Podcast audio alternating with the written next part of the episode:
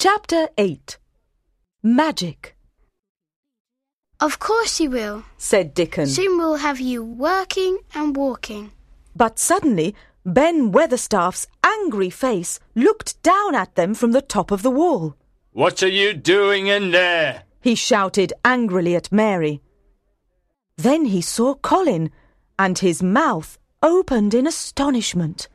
Do you know who I am? Colin asked. Yes, of course I do. Ben answered. You are the poor boy who is always ill. Colin sat up angrily. There's nothing wrong with me. I'll show you. he cried. He pulled himself up out of his chair, and with Dickon's help, he stood up straight and tall. Look at me. He shouted at Ben. Just look at me. You dear boy. said Ben, and he cried with happiness. Colin stayed standing. Suddenly, he felt all his fears leave him. I'm not afraid any more, He cried. It's the magic of the secret garden. The magic that made all the plants grow strong has made me grow strong too. That evening, when Colin sat with Mary, he was quiet. I'm not going to be a poor, sad boy any more. If I believe that I will be strong and well, then the magic will make it happen. The next day, when the children went into the garden, Colin told Dickon and Mary to watch him. I'm going to show you that the magic made me well. he said. Carefully, taking a few steps at a time, Colin walked around the garden. His face glowed with joy. Please keep this a secret. He said, When I can walk and run really well, I will walk into my father's study and say, Here I am, as well and strong as any boy in Yorkshire. It was not easy to keep Colin's secret. The magic garden made Colin's eyes shine and his pale face become pink. Each day, Colin and Mary did exercises to make them strong, and soon they were happier and healthier. Mary looked pretty, and Colin didn't look ill anymore. Everyone who knew them wondered about the change.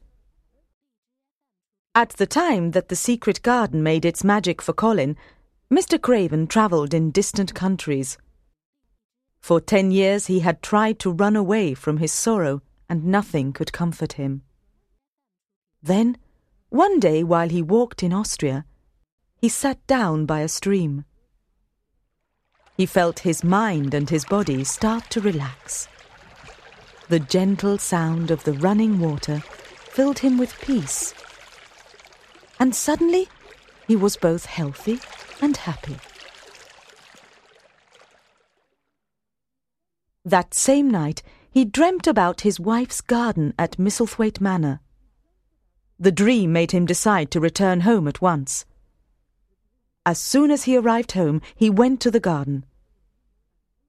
As he walked slowly towards the door of the secret garden, all his sadness came rushing back to him. He wondered how he could find the key to the garden, and then he heard laughter from the other side of the wall. Then the door opened, and a boy ran out. He was a tall, handsome boy, and Mr. Craven gazed at him without speaking. Colin stood still and looked at his father in surprise. Then he said, Father, I'm Colin, your son. You can't believe it, but it's true. Colin took his father into the garden and told him how the magic had made the flowers and trees grow and had made him grow strong and healthy. Mr. Craven thought that it was a wonderful story. He sat down next to Mary, Dickon, and the animals, and talked and laughed for the first time in many years. He was so proud of his happy, healthy son, Now there will be no more secrets. said Colin. I will never need my wheelchair again. I will walk with you, father. They all stood up and walked back to the house.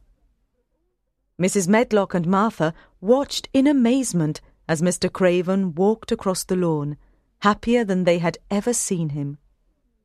Next to him, with his head held up high and his eyes full of laughter, walked Colin, as strongly and steadily as any boy in Yorkshire.